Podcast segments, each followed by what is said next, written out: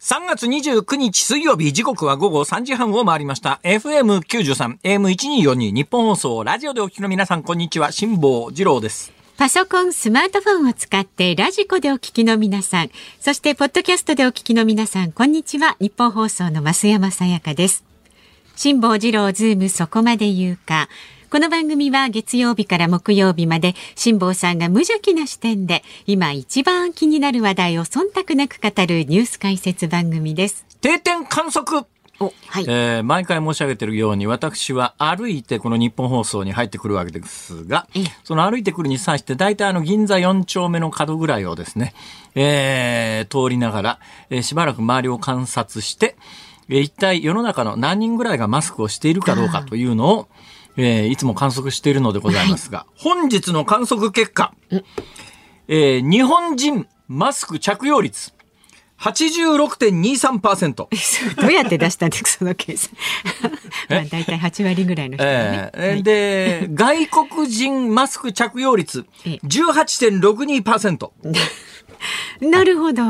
えー、大体そんなもんですね、外国の方圧倒的にしてらっしゃらないですが、ええ日本人は、でもね、ちょっとずつマスクしてない人も増えてますね。そうですね。もっとね、あの、みんなマスクし続けるもんだと思ったら、えええーやっぱりね、マスクも外したくてしょうがなかった人も、それなりにいるんだろうと思います。だから社会的に許容されるということになった瞬間にマスクを外すという方もいらっしゃって、今日い、そうですね、まあ大体11人に1人ぐらいのペースで、あマスクはしてないわっていう方々いらっしゃいまして、ええええまあ銀座4丁目あたりはね、外国人の比率がものすごく多いんですよ。ね。だから全体としてはですね、マスク着用率は半数ぐらいなんですが、はい外国の方はほとんどしてらっしゃらないということなんで、えー先ほどのような数字になりました。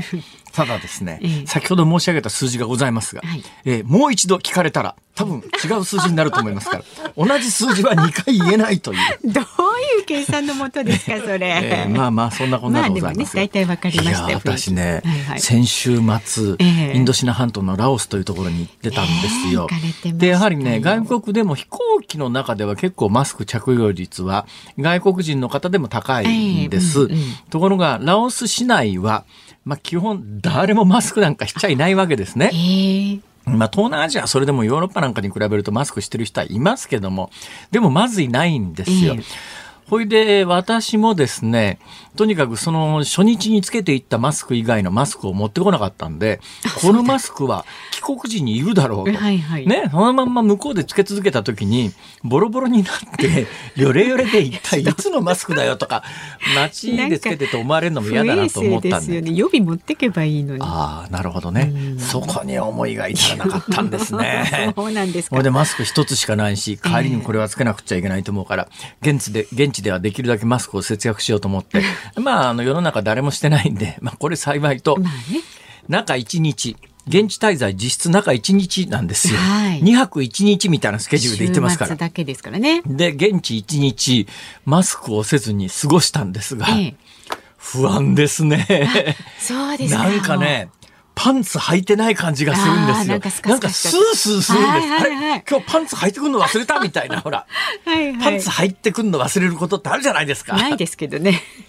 ないですか？ないですあれよ。外出てなんかあの、ちょっと漏らしちゃったみたいな時に、もうそのままトイレで丸めて捨ててですね、パンツ履かずにそのまま歩いてるとなんかスースーするなみたいな、そういう経験はありません経か験はないです。本当ですか？ないでしょ。そんなにみんなないでないと思います。ほら首振ってるもん。そうかな？ほらほらほら。はあると思いますけどね。みんなないってこの調査ではいや絶対あると思うわ99.96%ない首振ってるから首振ってるだけで、本当はあるあるとか思いながらですね、あるあると。ちょっとなんか、うっと漏らしちゃったりなんかした時に、トイレの中で捨ててこれ同じの履くの嫌だなと思ってしょうがないから、もうそこでパンツは捨てて、そのままズボン履いてくるとかですねまあるじゃないですあかっ。たとしましょう。そんな感じです。なんかね、スースーするんですよ。あれ？なんか妙にスースーするような、あ、マスクしてないんだと思うわけですね。で、一日中何か忘れてる感がこう付きまとうんです。ええいや、何も忘れてない。単にマスクしてないだけなんですが、マスク3年間し続けたら、マスクをするということが完全に自分の中に当たり前のようになって。体がね、そうなっちゃってあのね、うんマスクパンツみたいな言い方しますけども、よくわかりますね、はいマスクしていないとパンツ履いてないような感じがしてですね、なんか妙にスースーして居心地が悪いんですよ。うんこれで大丈夫かなと思って、ふっと周りを見渡すと、ラオスですから周りも誰もしてないんで、はい。不安な気持ちにならずに済みますが、今日本だったらね、まだ不安だと思いますね。そうですね。マスクしないで出て銀座あたりこう歩いていてふっと周りを見た時に、まあ、銀座界隈は外国人が多いんでマスクしてない人の比率も相当高いですが、ちょっとそのそういう観光地を外れるとやはり今でも大半マスクしてらっしゃいますから電車とか乗りづらい。ほとんどの人がマスクしてる状況の中で、なんか顔の周りがスースーするぞあマスクしてないまふっと周りを見た時にみんながしてるとなると、もうとりあえずはマフラー首に顔の前にぐるぐる巻いてですね ハンカチで押さえたりね、しちゃいそう。うんところがもう春ですからマフラー自体してないんですね。ああ、そうですね。ハンカチは。私ね持たない主義なんですよこれが。ハンカチって使います？使いますよ。何使うんですかハンカチ？え、この時期ですと、まあ、花粉症でちょっと鼻が出てきた時に鼻を押さえたりとか手洗って、あの、拭くものがない時拭いたりとか。ー私は小学校の頃はハンカチ検査がありましたから確かに小学校の時には名前の入ったハンカチを持って行ってたような気がしますがそれ以降ハンカチというのは結構ねハンカチって大人になると人からもらったりするんですよ。ええね、あの選別品みたいなので、ちょっとした軽く誰かに何か物やるっていう時に男性だとハンカチって割とややりやすいんです、うんうんネクタイとなるとちょっと、ね、値段が張りますけど、ええ。ハンカチはもうちょっと安く抑えられますから、はいでまあハンカチなら必ず使うだろうと送る側は思うらしいですけど、私はハンカチ使わないもんですから、まあ。もうこの年になると大量のハンカチが出てきてですね。この間あのこの番組でも何回もお話ししている山の家というのを整理した時に、え大量のハンカチが見つかったやつをとりあえず一遍洗おうと思って全部洗って、ええ。で一枚一枚こうあのアイロンかけるっつったってうちアイロンないもんですから。あのいや東京の家ですよ。あ大阪にはありますよ、はいはいはいあなるほど。で東京の家にアイロンないもんですから、でもハンカチって洗った後放置しとくとしわくちゃになるじゃないですか。しわ寄っちゃう一枚一枚ガラス窓に貼り付けてです。ねガラス窓に貼り、まあでも伸びますよね。うん。ガラス窓に貼り付けてですね、はいはい。えー収穫するように一枚一枚ひっぺがしてですね。乾いた後。ペリペリ。それで折りたたんで、うん私の今洋服ダンスの中には大量のハンカチがあるんですが。使えばいいのにいやだ使い方がわからないんです。何に使ったらいいかわかんないんですよ。例えばトイレ入って手洗いますよね。はいはい。だいたいトイレ洗って手洗うと、ズボンにすりつけるか。いやそれだからほら小学校の頭の髪の毛を整えるふりをして髪の毛にこすりつけるか。それをやめればいいそうしてるんじゃないですか。間に乾くじゃないですか。ええまハンカチをどこかから取り出すという作業が嫌なんですね、これが。ああ、でもだっていろんなものを忍ばせて持ってますよね。なんか七つ道具みたいな。いろいろありますよ。いろいろあの普通の人は持ってないものはたくさん持ってますけども、ハンカチは持ってないんですね。ええ えまあそんなこんなでございまして、えーいうことで、えー定点観測の結果を、うんまあ、お伝えしてまいりますけれども、うん、なかなかやっぱり日本人は今のペースだとマスクからそう簡単に抜けられないよねと。そんなことはどうでもいいんです。ね今日ね、本番始まる前に、はいはい。えーいつもナイツさんじゃないですか。ええで今日今本番始まる前にちょっとトイレ行って、トイレの中のかかってるラジオを聞いたらですね、今週お休みですからね、はいナイツさんね。あの、伊集院光さんが、はいはいえー次はこの後3時半から、あの、辛坊治郎ズームもそこまで言うかと。あのはい伊集院光さんが私の名前を呼んでいるじゃありませんか。そうですよ。伊集院光さんというとですねと。いうと、いや、実はですねええ、私人生ではい。2回しか、あの、銀座のクラブっていうところに行ったことがないんです。あ、ええええええ2回なんです。ええはいだからまあ、あの、日常的に行くような須田慎一郎さんなんかと違ってですね、私あんまりそういうとこ行かないもんですから、銀座のクラブっていうとこ2回しか行ったことがなくて、1回目に行った時えにえ、銀座のクラブで、はい。ああ、辛坊さんって声かけられたんです。はい。ほんで、あれ、辛坊さんもこういうとこいらっしゃるんですね、と。そこにいた人に声をかけられた人が、伊集院静香さんだったんですよ。伊集院違いですね。びっくりした。伊集院光さんそういうとこ行くのかしらって今ちょっと。まあ、伊集院光さんがそういうとこ行くのかどうか知りませんが、まあわかんないですけどね私、伊集院さんと聞いて思い出すのが伊集院静香さんで、静香さんももちろんえ銀座のクラブで会ったという。あえいそうですね連想ゲームみたいな感じでですね。まあ、それだけの話で、このネタはこれで終わりです。はい、これ以上は広がりません。あっけないですね。ねこれだけど、モーションを起こした時に伊集院光さんが何かの縁で聞いてたらびっくりしますよね。そう、ね、どんな話が出てくるんだと思ったら、一番最後伊集院静かで終わりかよみたいな。まあ、俺関係ねえじゃねえかっていう。でも関心持って辛坊さんもちらちら聞かれてたじゃないですか。伊集院さんのね。さんですか？いや、なかなか、ああ、ラジオの人の、やっぱり喋りはこんなに迫力があるんだと思ってですね。ええなんか耳から耳が落ちましたよ。耳目から鱗に近いような表現ですね、それはね。でも目から鱗はそもそも落ちないもんだから、耳から耳垢は違うよな。そうですね、落ちますからね。そうなんですね。そうですよね。ちょっと例えがね、えー、例えが違ったね。わかりました。すいません、このあたりがやっぱりね素人ですから。なんとなくは分かったんで。すいません。はい。もういいですから先行ってください。はい。では株と為替の値動きです。今日の東京株式市場日経平均株価続伸しました昨日と比べて365円53銭高い2万7883円78銭で取引を終えました配当や株主優待を意識した買いが入ったということです。で、為替相場は現在1ドル132円ちょうど付近で取引されています。昨日のこの時間と比べますと1円ほど円安になっています。はは、配当や株主優待を意識した買いか。うん、ああ、そういう施設季節だな、年度末だなと。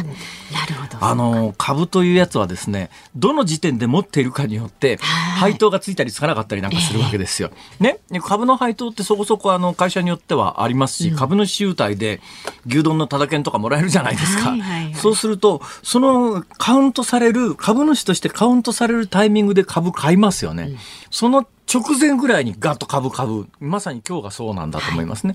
で、今日株買って株を持ってると株主優待とか配当の対象になるけれども、多分その後ね、株価が一旦ガッと下がるんですよ。これ配当落ちって言うんですが。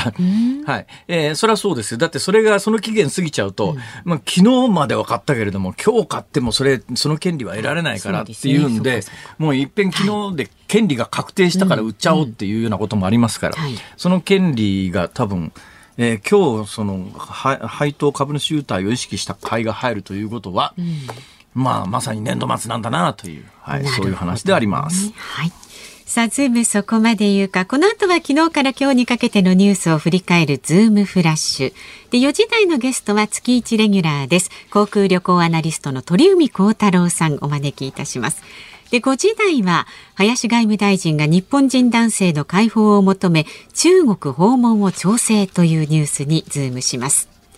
番組では今日もラジオの前のあなたからのご意見お待ちしております。辛坊さんのねトークに関することあなたが気になるニュースなどを送ってください。メールは zoom zoom アットマーク 1242.com 番組を聞いての感想はツイッターでもつぶやいてください。ハッシュタグ漢字で辛坊治郎、カタカナでズーム、ハッシュタグ辛坊治郎ズームでつぶやいてください。で、今日もお届けいたします。5時26分頃、ズームオンミュージックリクエスト。今日のテーマ、お題は？伊集院静香さんじゃなくて ちょっとなんかさっきね、あのね、直前にね、栗あんパイとか食べるからですよもう。口からなんか出ましたよ。こんなん出ましたけど。いや、すみません。あの、ラジオの、ラジオをお聞きの皆さんには全く状況が読めなくて、なんで、増山さんがこんなに笑い転げてるんだろうということで、大変失礼をいたしました。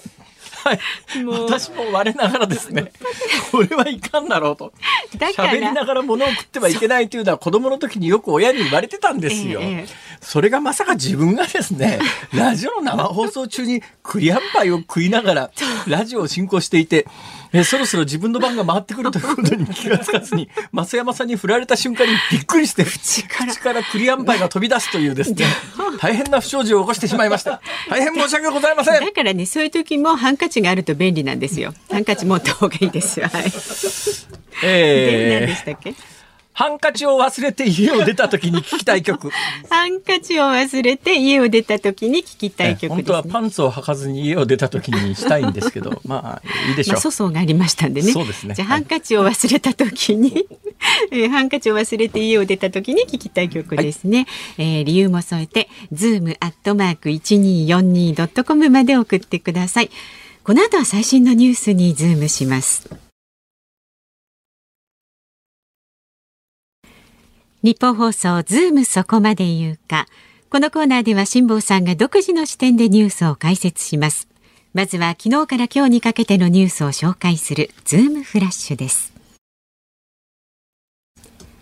昨日昼前、京都府の保津川で観光客25人と船頭4人の合わせて29人が乗った保津川下りの船が転覆し、全員が一時川に投げ出されました。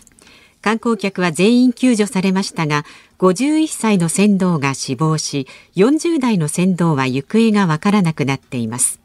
運航会社によりますと、2人とは別の船頭が舵の取り方を誤ってふ、えーと、岩にぶつかり転覆したということです。TPP 環太平洋パートナーシップ協定に参加している日本などの11カ国が新たにイギリスを加盟させることで大筋合意したことが分かりました。イギリスは TPP 内では日本に次ぐ2番目の経済規模となります。EU= ヨーロッパ連合は2035年以降の新車販売を二酸化炭素を排出しないゼロエミッション車にすることで合意しました。これにより二酸化炭素の排出が実質ゼロとされる合成燃料を使うことを条件にエンジン車の販売が継続できることになります。林外務大臣は今週末にも中国を訪問する方向で調整に入りました。中国当局に今月拘束されたアステラス製薬の日本人社員の早期解放を求めるとみられます。引き取る人がいない遺体が増えている問題で総務省は初めて自治体への実態調査を行いました。2021年10月時点で全国で管理保管していた無縁遺骨はおよそ6万柱あったことが確認されました。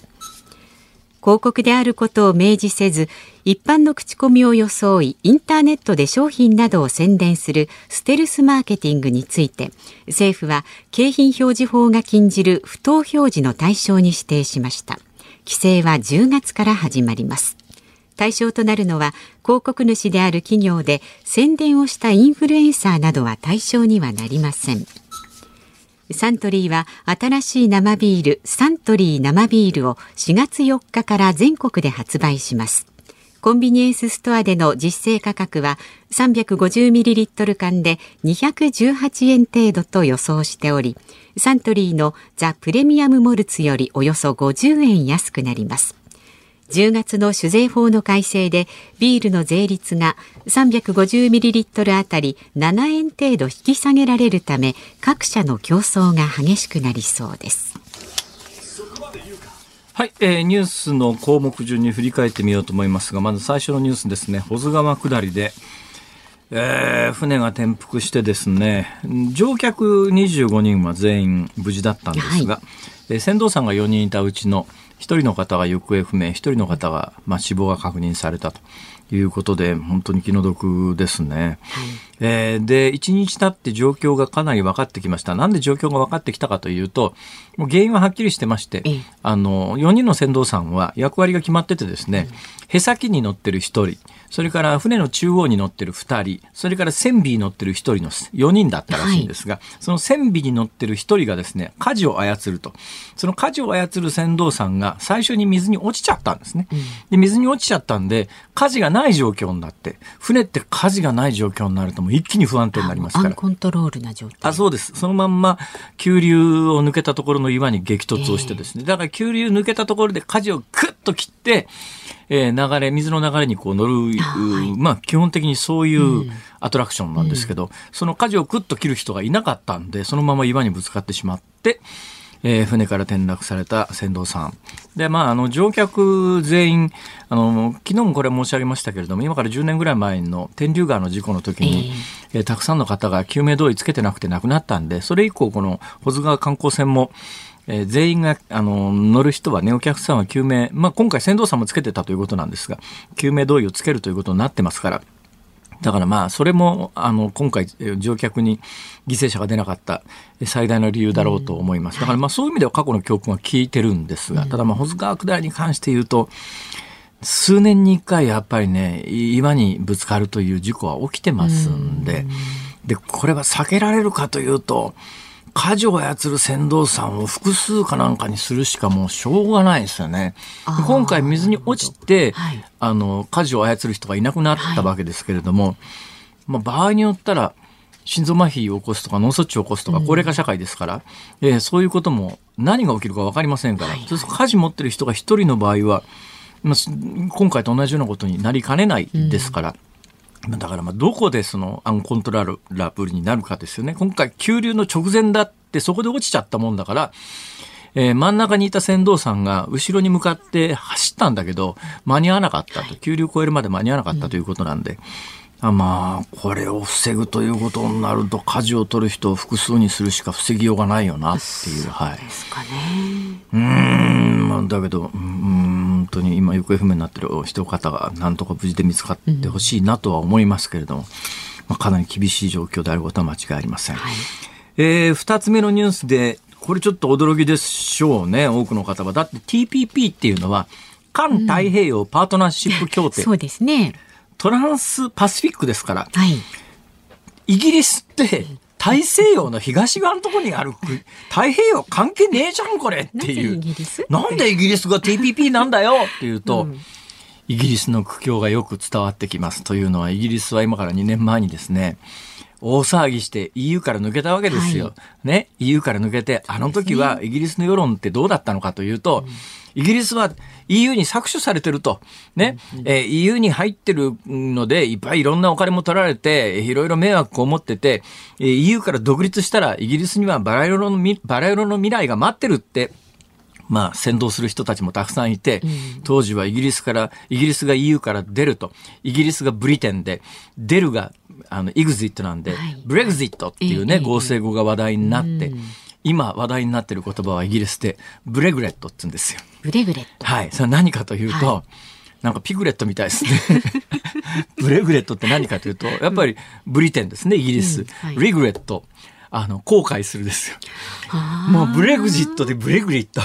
いや、それから2年経ってイギリスどうなったかっていうと、経済はどんどん縮小する一方で、EU との貿易が細ってきて、で、EU から抜けさえすれば経済的に豊かになるって、あの時いろんな人が言ってたのに、うん、それから2年経って全然豊かになる気配もないし、結局 EU から抜けたのは失敗だったんじゃないのかという後悔する人がすごく増えてきて、えー、今、イギリスで世論調査を取るとですね、えー、EU からイギリスが抜けたことに、えー、どう思いますかっていうんで、やめときゃよかったと思う人の方が圧倒的過半数になって、で、イギリス人が後悔してるんで、ブレ、ブレテンとリグレットという後悔っていう言葉を出して、ブレグリットという、ブレグレットという言葉ができるぐらい、イギリスって経済的苦境に陥っちゃってるわけですよ。はいで、TPP っていうのは関税をぐっと下げて、まあ、その域内の貿易をもっと自由化しましょうねっていう、やっぱり経済発展には非常に資する協定なので、イギリスはもう EU じゃなくて、も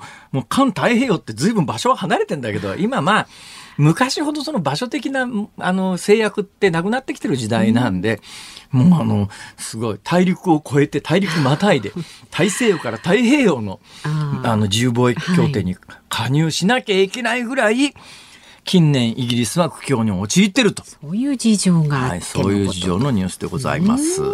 てなあたりで時間のようです。そうですね。もうちょっと聞きたいところでしたが。はい、次の e フュエルの話、はい、あ、あのゼロエミッションの話、これ面白いんですけども。うんうんうんえ時間がなくなっちゃいました。そうですね、はい、もったいない。引き続きは YouTube で。あ、ズームフラッシュでした。3月29日水曜日時刻は午後4時3分を回っています。東京有楽町日本放送第3スタジオから辛坊治郎と。増山さやかでお送りしています。さあ今日もメッセージをいただいております。ありがとうございます。日本好きの台湾人ジェームスさん43歳の方です尊敬する辛坊さんと増山さんこんにちは尊敬されても尊敬されてますごめんなさいでね、この方ね、台湾人です。そうですか。はい、今年からポッドキャストで番組を聞きながら日本語を勉強しています。毎日楽しい時間をくれてありがとうございます。時々ミュージックリクエストもしてみたくて、海外では無理なので残念なことだとずっと思っています。ね、え、台湾で聞いてらっしゃるってことですか？そういうことです、ね、ありがとうございます。この番組でちゃんと日本語あれですね。にしては日本語お上手ですね。ね完璧ですね、これ。で、昨日の番組を聞いて涙が出るほど感動していました。なんで？え日本の方々がそんなに台湾の政治の現実を分かっていて見守ってくれているのは驚きました。下さんがね。馬英九さんの中国行きと蔡英文さんのアメリカ行きの話ですね。そうですね。はい、で、お話をね、ご時代にされましたね、えー、で、心強いです。日本は本当に台湾の大切な友人だともう一度確認しました。日本が好きでよかったです。いやいやありがとうございます。恐縮です、ね、その絆は大事にします。この思いだけは絶対伝えたくてこのメールを書きました。日本で観光以外の経験が全くないから簡単な日本語しかできなくてもし不適切な言葉があれば許してください。いやいやいやあのどなたよりも完璧な日本語です。はい、そうですきちんとされてますよ。どうもありがとうございます。えー、ちなみに台湾人ジェームスさん。ああ。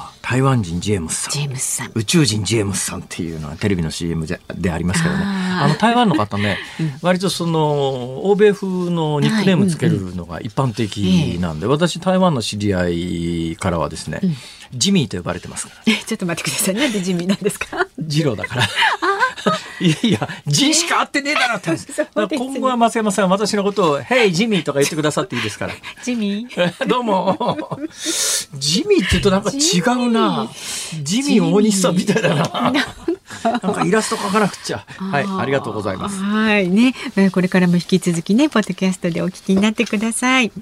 さあ番組ではラジオの前のあなたからのご意見まだまだお待ちしております。いろんなところでね、いろんな形でお聞きになっていると思いますけれども、ぜひメールをお寄せください。えー zoom zoom アットマーク一二四二ドットコム。それから番組を聞いての感想、ツイッターでもね、どんどんつぶやいてください。ハッシュタグ漢字で辛坊治郎、カタカナでズーム、ハッシュタグ辛坊治郎ズームでつぶやいてください。で、今日のズームオンミュージックリクエストお題は、ハンカチを忘れて家を出た時に聴きたい曲です。これ選曲の理由も書いてね、ズームアットマーク 1242.com まで送ってください。さあ、この後は月一レギュラーです。航空旅行アナリストの鳥海高太郎さん登場です。番組スタートから5年、初のイベント開催決定。飯田浩二の OK 工事アップ激論有楽町サミット in 東京国際フォーラム6月25日日曜日午後3時から会場は有楽町の東京国際フォーラムホール A 作家で自由民主党参議院議員の青山茂春さんジャーナリスト須田慎一郎さん評論家宮崎哲也さんそしてあのコメンテーターも続々登場。豪華論客たちによるここでしか聞けない激論をリアルで体感してください。6月25日開催最高に熱い討論イベント。チケットは絶賛発売中。詳しくはイベントホームページまで。辛坊さんが独自の視点でニュースを解説するズームオン。この時間特集するニュースはこちらです。JAL の一律6600円セール再開へ。日本航空は開始直後に中止した国内航空券のタイムセールをあさって31日から2日間実施します。4月22日から28日搭乗分が対象で価格は従来通り国内全路線の片道一律6600円です。日本航空は今月9日にタイムセールを開始しましたが当初想定した40万人を大幅に上回る100万人のアクセスが集中してシステム障害が発生し販売中止になりました。さあでは月一レギュラーです。航空旅行アナリストの鳥海高太郎さんです。お帰りなさいませ。ただいまです。間のメジャーメジャーじゃねえや。WBC か、はい、WBC のマイアミからのリポートは見事でしたね。いやありがとうございます。もう。世間でものすごい評判ですよ。いやいやいやもうそんなあ一体何者って。そうそうざわついてましたただ本当野球が好きであの見たままをという気持ちだけで。好きっていうのは大切なことですね。そうなんですか、ね、でもいい経験されましたね。いやー、最高でしたね。もう涙が3回か4回流しましたね。準決勝でも本当に最後のサヨナラ最後、村上そう様の逆転サヨナラ二塁打。はいね、感動的でしたね、感動っていうかもうあそこ7分間なんですよね。大谷選手がツーベース打って、ええ吉田選手フォアボールで、はいはい。大走周東さんえで、え周東選手で、それで最後、えー村上様がツーベースで、そこまでわずか7分の、もうこの夢物語っていうのが。そうで、すね。あの時は、まあ、あの、せっかく点取っても逆転されたりなんかして、この試合は大体、私なんかの感覚で言うと、負けパターンだなっていう。いやもうね、満塁2回ぐらいダメでしたよね。あれでも流れ完全にメキシコでしたよね。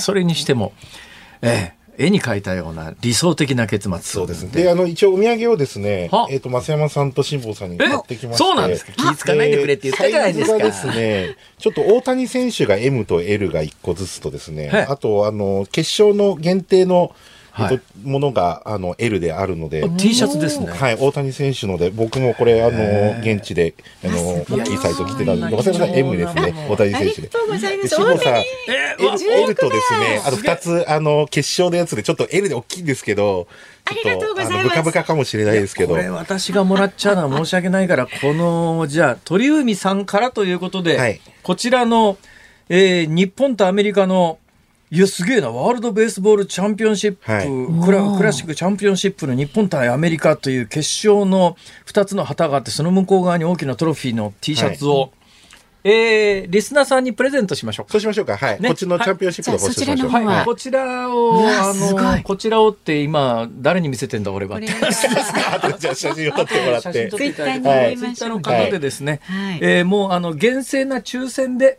えー、1名の方、当選した人は単純におめでとうございますということで、はい。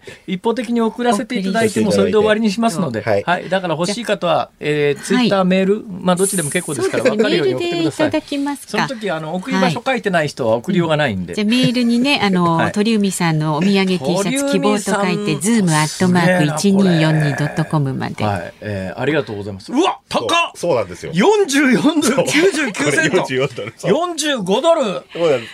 え ?5000 円ぐらいですよ。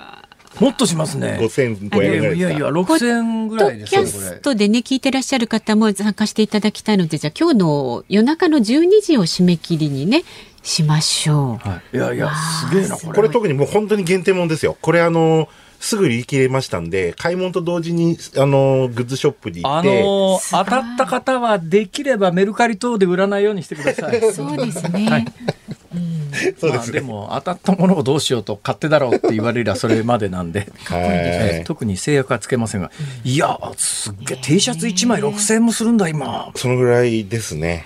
はい、ありがとうございます。いえいえいえ。大谷選手のもでも本当に、あのー、普通人に物を送るときにはこう値札剥がしてくるもんですよあの、今気づきました。で、こっちはね、こっちはね、志保さんの方はあれなんですけど、こっちちょっと今急に思い立って持ってきたんで、はい。失礼いたしました。すいません、ごめんなさい。ありがとうございます。ありがとうございますさんの T シャツは欲しいという人世の中にものすごい数いらっしゃると思いますから。いますかね。まあ限定ものですからね。まあ確かにそのものとしては僕というよりは。ということでですね、まあ、WBC の話をしだすと、それで今日、まあ、あ終わっちゃいますねはい、えーはい終わってしまいそうなんで、昨日も一昨日もですね、2日連続してゲストの方に来ていただきながら、本体の話を一切せずに、番組終わっちゃったというですね。え ー最後2人ともあの何しに私は来たんだと絶叫しながら帰ったというですね、えーそういうことがございますので今日はあのちゃんとした話を。はい。えーということで、えーあの旅行旅行ジャーナリストは、まあ、看板下ろしてないですよね。下ろしてないですね野球ジャーナリストに変わっちゃったとかそういうことないですね。ないですね。ただその道中とか、ええニューヨークの様子とか飛行機の中とか、やっぱりあとマスクのとか。どこまでで言えるんですか、今回。あの、実際マイアミにいらっしゃったというのは事実としてあります、はいそこからリポートしていただいたんですが、往復どこ行って？えっ、と、あれ全部言えますよ、もちろんあ。まずあの、羽田からですね、はい ANA の便で、今回マイレージでなんとか取れまして、往復8万5千マイルを使って、まあ、あの、ビジネスクラスの方に今回はさせていただきまして。なかなかね、マイル持っててもね、取れないんですよ。あロサンゼルス便がね、まだね、意外と取りやすいですね。そうなんです。意外とね、取りやすいところと取りにくいところとあの、同じ時間帯に2便続けて出るんで。なので、そういうところ、ロサンゼルス線が完全に今 ANA だと狙い目ですね。私、秋に中南米行こうと思ってですね、マイルでタダで行けるところがないかと思っていろいろ探して、はい全部ダメで最後見つけたのがですね、メキシコシティ便っていうのメキシコシティ、そうですね。これ取りやすいですね。取りやすいですね。はい。あ、これでいいやと思って、メキシコシティ抑えたんだけども、よく地図を見たら、そこから私の行きたい南米の先端まではまだ随分距離があるのまだ10時間ぐらいかかるんじゃないですか？そうですね10時間で聞かない。いや、あの、南北アメリカ大陸ってのは意外と距離があるなと思う。いや、だから中間ですよ。南米行く場合は本当にアメリカは、まだ半分ですよあね。そうですね。メキシコまで行っちゃうと、まだでもアメリカ本土よりは近くなるので、あの、いいのかなと思ったんですけど、いや、だけどもう今回まず、まあ、参ったことを言うと、はいはい外国人観光客が非常に困っているのが、ええ羽田空港の保安検査場の混雑と。で、僕夜11時の便だったんですけど、ええ9時過ぎに羽田着いて、まあ、チェックインはすぐして、で、そこからあの保安検査場で55分待ち時間。ああ、そんなにも。そうなんですよ。私、先週末ラオス行きましたよね。帰ってきて帰国便の話はしましたよね。隣におばあちゃんが座っていてっていう話は。眠れなかった隣におばあちゃんが座っていて大変だったという、べ年別のおばあちゃんのせいじゃないですけども、その話をしましたが、かわいそうだなと思ったのは、私入国の時に日本のパスポートだと、日本のパスポートだと、あの、無人のゲートのところにパスポートを下ペタッと貼り付けるだけで顔認証ですってゲートが開くんですよ。ところが外国からの観光客はそれが使えないもんですから、人のいる入国検査のところの係官のところに並ぶんですが、とんでもない行列になってて、で僕聞いたの関西空港最大3時間っていうのがあったらしいです。だ外国から日本にやってきて、あの空港でやっぱり2時間3時間待たされると日本に対するイメージって悪くなるだろうな。自分が逆の立場ならなんちゅうご深刻かと思うだろうなと。だからもうね、アメイジングっていうかもうあのーすごいなって、クレイジーとか、もうなんかね、そういう驚嘆する言葉が保安検査場でもすっごい聞かれて、なんだこの国はって感じだと思いますよ。あやっぱり日本のイメージ、今ですらこんな状況で、さらにあの外国来日か外国人を増やしたいという政府の思いがあったりなんかして、で、また中国の本土からの観光客って本格的にはまだ復活してないんで、その人たちが復活したら、確実にパンクしますよね。もうパンクしていまして、それで4月にこれで増便が結構あって、それこそメキシコシティも、アイロメヒコってメキシコの航空会社も戻ってきたりとか、はいまあ、あとアジアの便もすごい増えてて、これ中国戻ったら無理なんで、だ保安検査の人を確保しない限り増便しないでほしいっていう声もありますよね。そうですね。その上割にはですね、まあ、この間ちょっと、あの、ととうーん、あの、うんちょっと相談したら、 agree し、同意してもらえなかったんで、また同じこと言うのも嫌なんですけど、一応言うとですね、あの、どこの国でも今、税関検査なんか、ん。任意の抽出制なんですよ。まあ、ということは、つまりほとんどはフリーパスなんです。つまり、あんなとこで係官に荷物な、なんかなんか違法なもの持ち込んでませんかとか聞かれたってさ、持ち込んでるやつは持ち込んでますって言うわけないんで、ほとんど意味ねえだろっていう、だからほとんどの国は麻薬犬とか、あの、バックヤードの検査はやってますよ。で、不審なやつは、あの、任意でピックアップして調べますけれども、全員検査なんかほとんどの国はやめてるんですが、すね。本は未だに全員検査の上に、さらにですよ、デジタル化を進めたいということなんでしょう。ものすごい予算をかけてですね、自動化ゲートっていうのを作って、ええ。事前にスマホで、あの、登録をして、そういうどうでもいいような、あなたは、あの、1万ドル以上の現金持ってませんかとか、麻薬持ってませんかとか、ピストル持ってませんかというやつにスマホ上で全部脳を入れていくわけですよ。ええ。で、それだけじゃなくて、そのスマホで最終的に答えると、QR コードが出てくるんで、入国ゲートの直前のところに QR コードと、それからパスポートと顔写真をもう一遍撮って、そ、だから2段階そこまででやるわけですよ。で、それを済ましていると、最後は、無人化の無人の自動化ゲートで顔認証システムでゲートが開くんだけど、荷物チェックどこでしてるかですよね、あれ。でどこの国でも そもそもそんなことやってないのに、この自動化のためにどんだけ金と手間と人かけてんだって、そこの機械登録するところにみんな戸惑うから、そこに係官が行って機械の使い方を教えてるんだけど、やってますね何なんだこの国はとい。や、もうあれはいらないですね。税関検査はまああってもいいのかなっていうのは僕はあるけど、あの、あんな複雑なのいらないですよね。いやだから日本人が日本語で登録しててもめんどくせえなと思うのに外国の人があれ全部やらされるんじゃ、たまったもんじゃない。たまったもんじゃないですよね、その上入国審査のところに何時間待ちで並ばされて、だってアメリカもなくなりましたよね。昔は、あの、入国カードと、それからあと税関申告書があったのが、あの、青いやつの、アメリカあれがなくなりま取したよね。引システムが変わってですね、なんかくじ引きで、なんかあの、抽選箱みたいなやつ引いあ、て、SSSS それで外れちゃうと別ルートに回されて厳重検査みたいなやつが。そうなんですか。あの、乗る前に、あの、日本で出発する前ええ。に、搭乗券で S4 つが入ってると、それのランダムで当たるんですよ。ええ。でそうすると、持ってるもの全部チェック。ええでもまあ全員じゃないんで、はい日本の場合はこれを外国人全員にさせるって多分多くの外国人はなんだこの国と思いながらいや、もう、だから、来てるだろうなまあ、ね、特定の人にランダムでやるっていうのが、まあ、そこでチェックすればいいので、入国はね、当然パスポートのチェックで誰が入ってるかわかるわけだから、うんそうですよねその税関は僕はもういらないかな。ああれがだから縦割り行政の問題じゃないですかね。デジタルトランスフォーメーションでやっぱり DX っていうのが今流行語になってますから、何でもデジタル化しなくちゃいけないと。税関検査に顔認証システムを導入しました。そうなんだけど、そもそもいらないもんに金使ってどうすんだっていう話。今回ね、パスポートが昨日から、あのー電子化っていうかオンライン申請がええできるようになったんそうですね。それはね、えーマイナンバーカードであの申請ができるようになるというのがニュースになってます。すねはい。あれはまだいいかなっていうのは、写真撮りに行かなくてよくなるんで、あの、その時にスマホで撮って、やればいいし、で、サインはなんか白い紙に書いて、それを写真で撮って、それがあの、印刷されるみたいだない感じで。ぶ楽ですよね。そううん、こパスポートの更新はまだいいかなっていう、ええ電子化でも。だけど、税関はもう、これ、なんか、無意味な感じがしてますよね。そうですね。コロナの対策のあの、今でもあの、日本に入国するときには、えー検査あるいは3回以上のワクチン接種証明みたいなものを要求するわけですよ。こんなことしてるのも日本だけですね、日本だけです。ね。まあ、アメリカも一応2回以上がまだ残って、まあ、でも日本もまあ、これ5月7日までですから、まあ、それでなくなるので、もうでもなんか方針決まったらもうその時点でなしでいいと思うんですけどね。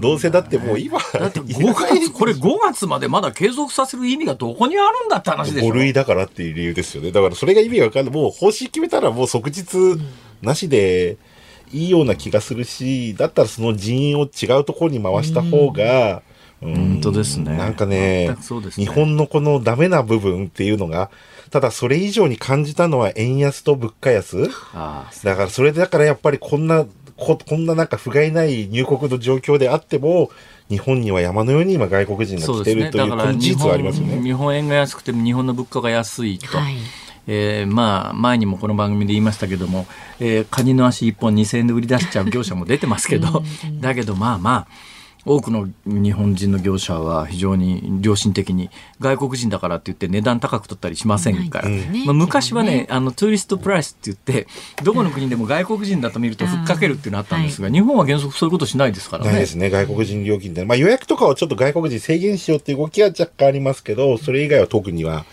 いやだから。でもラーメン一杯ニューヨークで食べたんですけど、美味しかったですけど、豚骨で19ドル。ああ2500円ですね9ドル。うんで味玉つけて、味玉が3ドルだから、そっか、味玉400円かと思って。たま 味玉1個？400円味玉400円で、ちょっと待ってください。、ニューヨーク、ニューヨーク行ったんですか？あ、ニューヨーク行ったんですよ。どっから？マイアミの後、優勝して次の日に、ニューヨーク行って2泊、ニューヨークでちょっと、あの、テレワークしてから帰ってきました。あら出てるわ。いいですね。どうでした、ニューヨークは。いや、ニューヨーク、やっぱりもうニューヨークっているだけで楽しいですよね。別に何か別にしなくてもよくて、街をプラプラその散歩したり、地下鉄乗ったり、ええ。なんか僕もそれだけでいいので、それでハンバーガー食べたり、はあ、ラーメン、ちょっともうずっと日本食恋しくなって、まあ一風堂に行っちゃったんですけど、え。はい。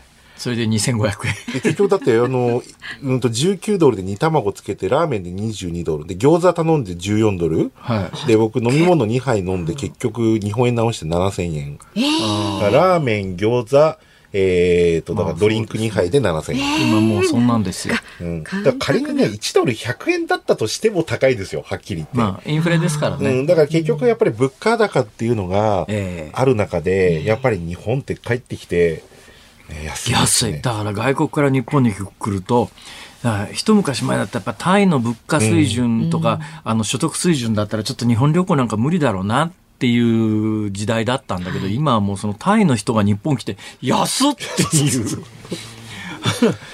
だって5ドルでラーメン普通に食べられますよね。5ドル、6ドルぐらい。だからやっぱりそういうところを考えると、結局だから、インバウンドは今もう6割、7割回復している。まあ中国が戻ってくればもっとこれで回復してくると。で、どうやってもやっぱり日本人の海外渡航が伸びなくて、今もう35%なんですよね、コロナ前の。ああ、そうでしょうね。うん、で、パスポート保有率がいよいよ2割を割ってしまったと、去年。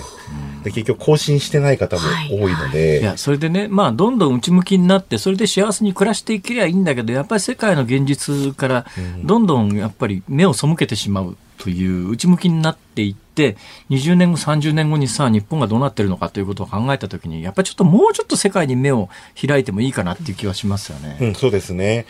だからまあ、どうやってアメリカって物価上がったんだろうっていうか、給料も上がって、だからそのメカニズムがまだ、やっぱり僕自身わかんないなって、この上がり方やっぱり3年前、5年前旅行した時って今ともやっぱり全然違うわけなんで、でもうん、鳥海さん、はい鳥海さん自身はこの数年間で所得ものすごい増えたんいですよ。やいやいや、そんなことはない。あ、でもね、講演会だもう本当に辛坊さんに感謝しなきゃいけないのは いやいや、講演会のお仕事でやっぱり、3分の1は間違いなく辛坊さんのこのラジオを聞いてて、そんな 本当それは冗談抜きの話ですよ。だから、その講演分は間違いなく、これもう辛坊さんのおかげで所得が上がったっていうのと、あと YouTube のこの宣伝をいつも増山さんにしていただいたおかげもう一で、遍しろって言ってますよ。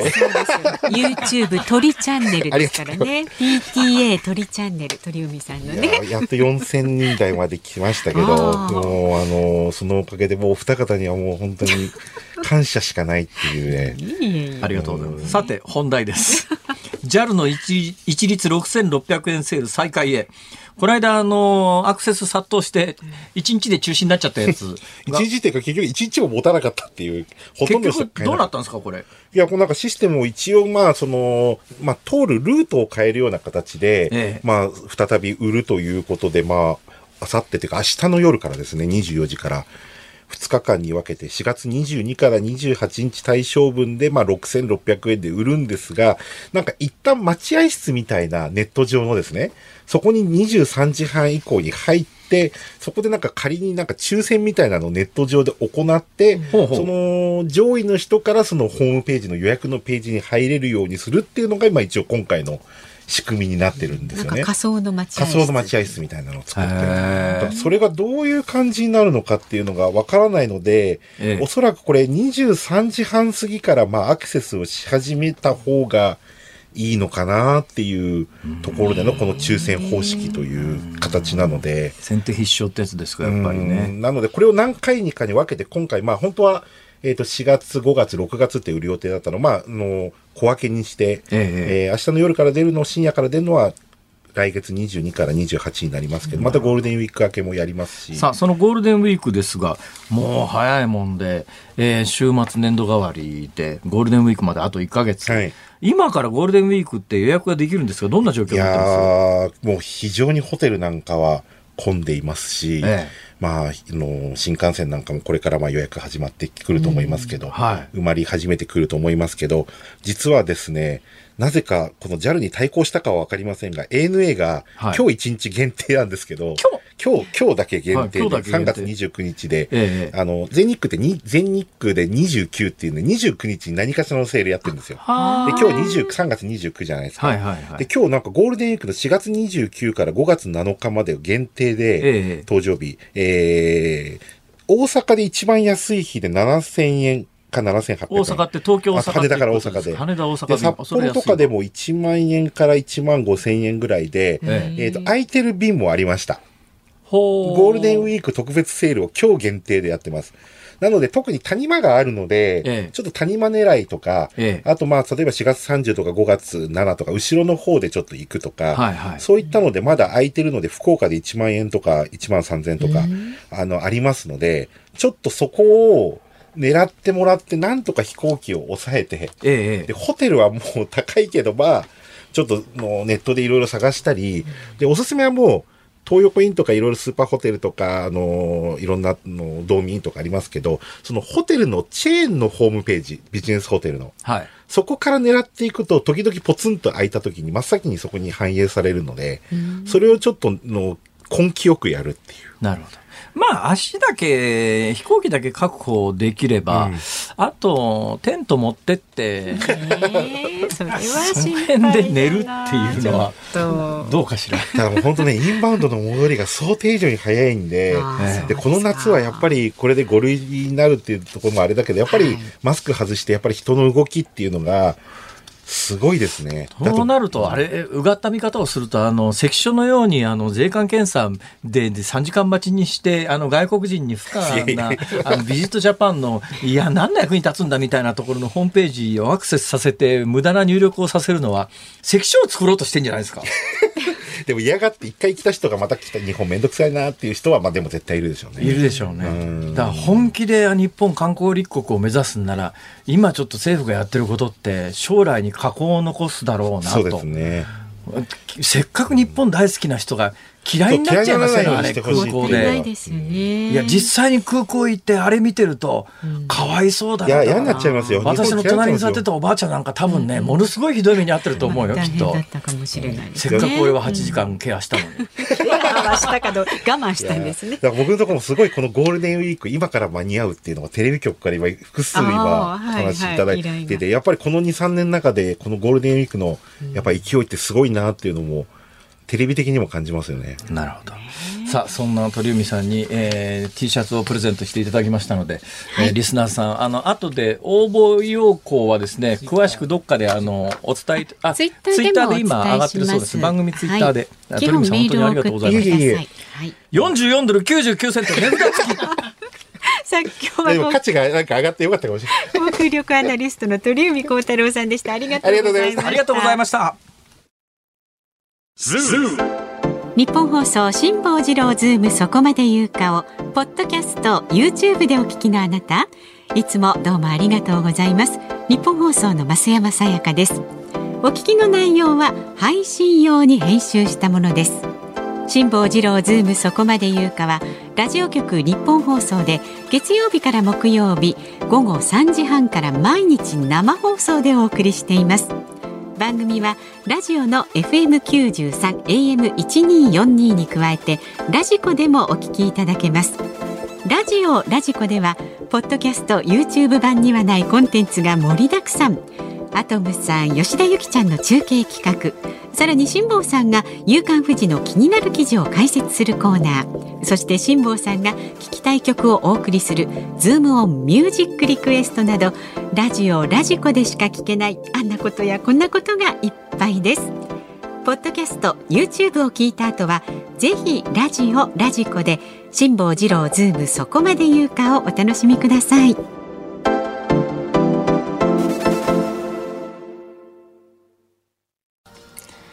3月29日水曜日、時刻は午後5時を回りました。こんにちは、辛坊治郎です。こんにちは日本放送の増山さやかです。5時を過ぎました。ズームミュージックリクエストご紹介してまいります、はいありがとうございます。ありがとうございます。今日のお題はハンカチを忘れて家を出た時に聞きたい曲ですね。まずは60歳男性。え何ですか？木綿のハンカチーフ除外するの忘れてた。いやあのねぱいいただいてますやっぱりね、そうでしょうね。いっぱいいただいてます。はいえこの方違うんですが。あ違いますか？はい、足立区の吉田喜太郎さん。来たろわかりました。ハンカチを忘れた時に聞きたい曲は島倉千代子さんの人生いろいろ。なんで？これハンカチを忘れるとしまったと思います。まさかしまったしまった島倉千代子じゃないでしょうね島倉千代子です。そうです。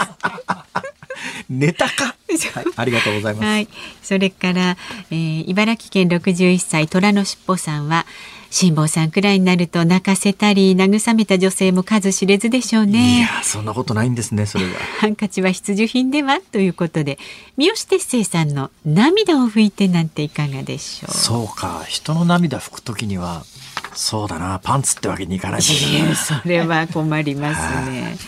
えー長野県からラジオネームをもぎまるさんへいへ56い歳女性の方は渡辺典子さんの元気でねをリクエストします。でこの曲って田原町さんの作詞なんですそうなんですか？サラダ記念日？そうそうそう。で歌詞の中にハンカチを忘れてしまった一日のような二人のコーヒータイムという歌詞が含まれています。まあ不安とか気まずさとか落ち着かない気持ちが現れている私なんかいつも持ってませんからね。なんともないですけどね。こういう方もねいらっしゃるんですよ。それから浜松市の犬黒さん、佐々木勲さん、真っ赤なスカーフなんかどうでしょう？えー宇宙戦艦ヤマトのエンディングですね。ハンカチだとね、まあ、他と被っちゃうんでスカーフで勘弁してくださいと。まあ布に変わりはないですね。そうそうはい。四角い布です。はい。ですね。杉並区の日本のカラバッチョさん、へへ22歳の方ですね。タイえーテイラー・スウィフトのシェイキットオフをリクエストします。テラススイートシェギトフ。私ここのこのあのミュージックビデオが割と好きなんです。はいはい。はいで本来の意味はシェイキットオフっていうのは気にするなとなりますが、直訳すると振り払うという意味になりますね。オフですね。はいうん。ですからハンカチを忘れてお手洗いで手を洗ったら水を振り払うことでしょうしそして気にしないようにするという二重の意味でどどうでしょうか。えーよく考えていただいてありがとうございます。よ。それから待望の、えっと川口市チャータンダ埼玉さん32歳の男性は太田博美さん木綿のハンカチーフやっぱりだねリクエスト曲やっぱりそうだろうな。20通以上あって。ええそうですか。ちなみにあのそのええ昔橋本徹さんもねこの曲をエンディングソングでリクエス。トをね。もうかかったことがあるんですね。あその上、私が今日これを選ぶとですね、番組終了までに応募してくださった方の名前を全部書き出すという作業で、構成作家さんがてんてこまいになるというそういう悲惨な運命が待ってますので、それはちょっと下げたいので、本日のズームオンミュージックリクエスト、太田博美、木綿のハンカチーフ。そうなんですか、テイラー・スウィフトじゃないの。それは。頑張りましょう。頑張ってね、ははい。い、書く方も読む方も頑張ってください。そうか。読むんだ。そうですよ。あのジミーが読むんですよ。ジミー。はい。さあ番組ではラジオの前のあなたからのご意見ね24時間お待ちしております。それから今日はですねあの航空旅行アナリストの鳥海高太郎さんがぜひにとあのどこでしたっけ？マイアミで買った T シャツを。ものすごい貴重品のそうそうそう。限定のね。言っときますけどね。私がもらったやつをリスナーさんに 振り分けたわけですから。確かに鳥海さんにもらったのは間違いないですけども。間違いないですが。はい。えーはい。私からという意味もあります、あちょっとだけじゃあその気持ちもはい込めてね、はい。T シャツ欲しいという方はえポッドキャストでお聞きの方もねいらっしゃると思いますので今夜夜中の12時まで。ポッドキャストの方もありですか？ありですありです、12時締め切りになりますのでぜひその鳥海さんえー辛坊さんの。応募要項は番組のツイッターを見ていただくとを見ていただくと書いてあります。と。はい。で欲しい方はまあ T シャツ欲しいっていうのね件名書いていただいて、えー当選は発送を持って返させていただきます。必ず発送1名の方、はいします。えー送らずに私が懐に入れるようなことはいたしません、はい。そ、れは絶対あのしませんのでえメール送ってください。そんなことすると絶対内部でチクるやつが出てくる。いやいやあの内部告発。あいやまああの告発しますよ。しないです。はい。はい。えメールは z o o m zoom アットマーク一二四二ドットコムまで送ってください。ツイッターはハッシュタグ漢字で辛坊治郎カタカナでズームハッシュタグ辛坊治郎ズームでつぶやいてください。あなたからのメッセージをお待ちしております。辛坊さんが独自の視点でニュースを解説するズームオン。今日最後に特集するニュースはこちらです。林外務大臣が日本人男性の解放を求め中国訪問を調整。林外務大臣は今週末にも中国を訪問する方向で調整に入りました。中国当局に今月反スパイ法違反の容疑で拘束されたアステラス製薬の日本人社員の早期解放を求めるとみられます。日本の外務大臣の中国訪問はおよそ3年3ヶ月ぶりとなります。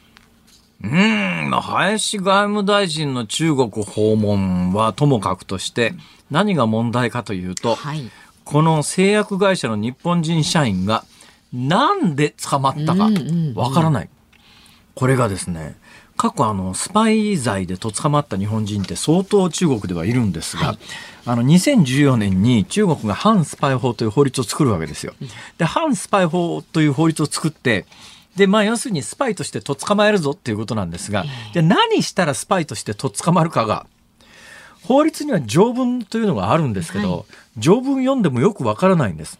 というのがですね、中国のこの反スパイ法の条文にこういうのがあるんです。まあいいあ、こんなことしちゃこんダメ、こんなことしちゃダメ、こんなことしちゃダメっていう、まあ、それぞれも非常に曖昧なんですが、一応なんか、決まりらしい具体的なうん罪名っていうか、こういうことをしたら捕まるぞっていうのが書いてあるんですが、その一番最後のところに、その他のスパイ活動を行うことって書いてあるんで、これじゃねあ、そこまで何か具体的に書いてる意味がないわけで、うん。要するに、えー捕まえる側がスパイだと思えば何でもスパイうんとなると中国に進出してる企業で中国で働いてる日本人って何十万人もいますから、はいその人たちは何したら捕まるか分かんないんだ。過去に捕まった人は確実に17人は分かってるわけですよ。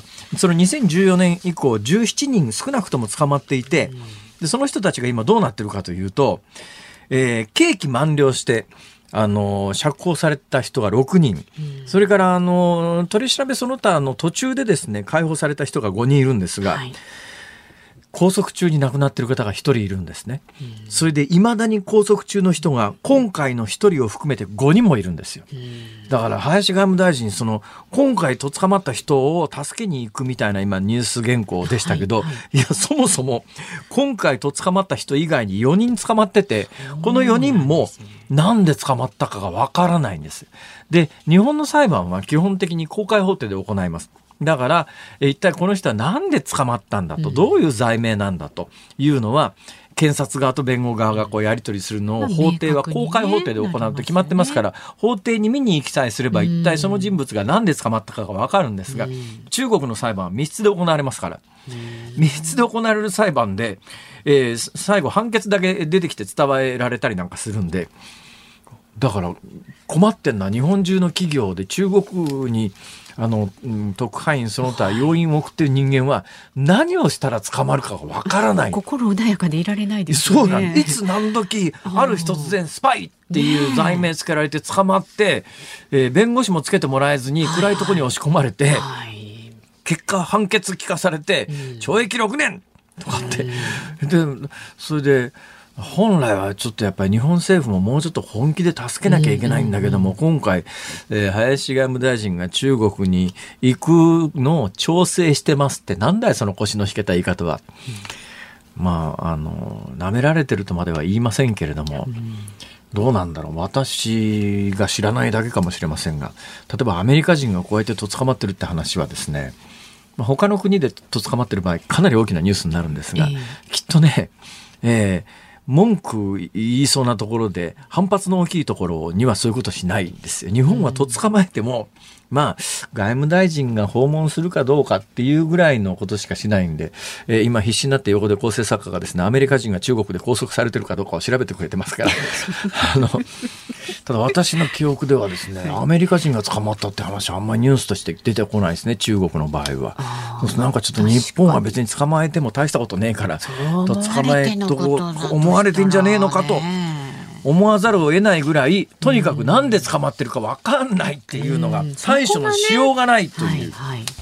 で過去の例で言うとこれ本当ひどい話ですけど中国の自治体にねうちあの日本みたいな温泉作りたいので温泉探してほしいよな。日本ってなんか温泉探す技術者が結構いるよね。って話になって、日本で温泉探しのあの地面ドーンとあの、まあ、ダイナマイトみたいなもので衝撃を与えて、で波形その地面の振動の波のデータが出てくるわけですよ。その波形を見てその掘ると温泉が出そうかどうなのかっていうのが専門家が見ると分かるんだよ。その温泉掘りの専門家で、中国の自治体にわざわざ呼ばれて行って、はいドーンってやって地面の中調べたら、スパイだっつってとっ捕まってです依よ。頼されて言ってるんですよね。これひどいですよねひどいですよね。でそれがもう明らかにそれは冤罪だろうって分かってる話なのに、でもその人たちを本気で助け出すべく日本政府が何かしたっていう話はほとんど聞いたことがないんですよ。こ使ってるんですかね。そうなると北朝鮮で拉致されてる人たちと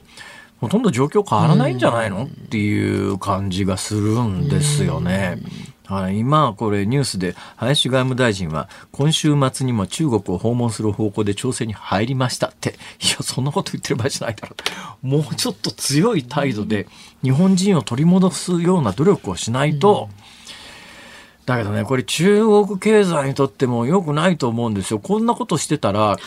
日本人だって怖くて中国でまともな経済活動できないですからね。ね。中国でやっぱり経済活動しようと思うと中国ってやっぱりあの規制大国ですから日本もまあ規制大国ですけど中国も当局の腹一つでいろんなことが決まったり決まらなかったりなんかする国だから、当然のことながら許認可権を持ってる人たちにアプローチしようとしますよね。そうすると中国の一定の権限持った人にアプローチして通常のビジネス活動の一環であんなことしてほしいこんなことしてほしいと。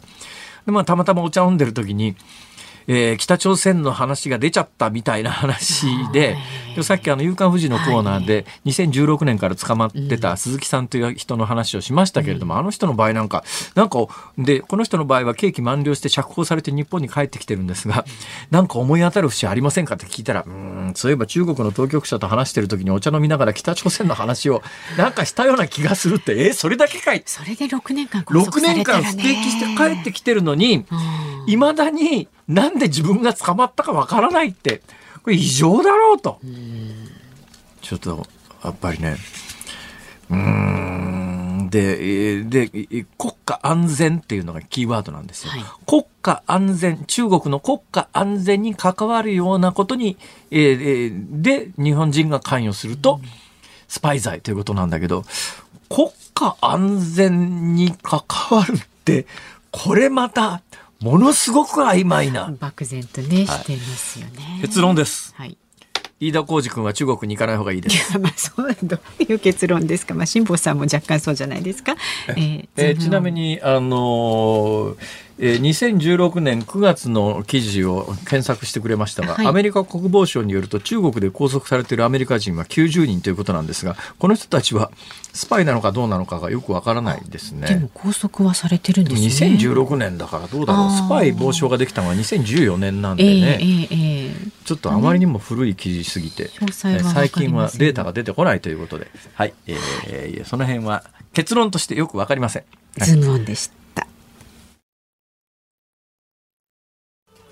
ズームオンミュージックリクエストをお送りしているのは、チャータンダ埼玉さん、ゼック東京さん、新小安の親父さん、タヒチさん、ザルそば事件さん、サチさん、筑前煮太郎さん、ゆこぺこりんさん、梅干し小僧さん、みかんざキットさん、沢さりながらさん、ペーパータイガーさん、上地となっちゃんさん、ゆちねさん、えいくろすけさん、よだや橋大江橋さん、足立区の楽太郎さん、窓越しのお京さん、みかん畑さん、まささん、雨の森さん、ますみさん、船子さん、すけまるさん、千葉のチューリップさん、木屋のママさん、梅干し小僧さん、いろはにコンペイトーさん、新丸子の不動産さん、29人の皆さんからのリクエスト。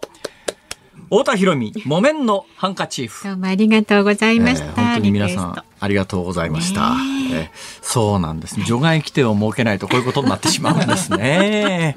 本当まあに。でもねえーいい曲なんだけど、この曲はあの最後までしっかり聴かないと、いい良さが伝わらないとあいう曲そうですね。ではありますけども。全部ね、フルで聞いてほしいはいものですが、お時間があはいりますんで。えーいうことでございました。はい。さあ、お聞きの日本放送、この後5時30分からは、ショーアップナイタースペシャル。いつでもみんなのプロ野球2023開幕前夜祭をお送りします。もういよいよ開幕ですね。いよいよ明日ですからね。明はい日はですね、日本ハム対楽天戦をね、日本放送でもお送りいたしますんで、しっかりとお聞きになってください。札幌で新しくできた球場ですよね、そうエスコン確かね。フィールド北海道。はい。ねえはい。それから、えー、明日の朝6時からのはいはい飯田浩二の OK 工事アップ。コメンテーターは、エコノミストで、複眼経済塾塾頭のエミン・ユルマズさん。民主主義サミット開幕、政府の少子化対策について取り上げます。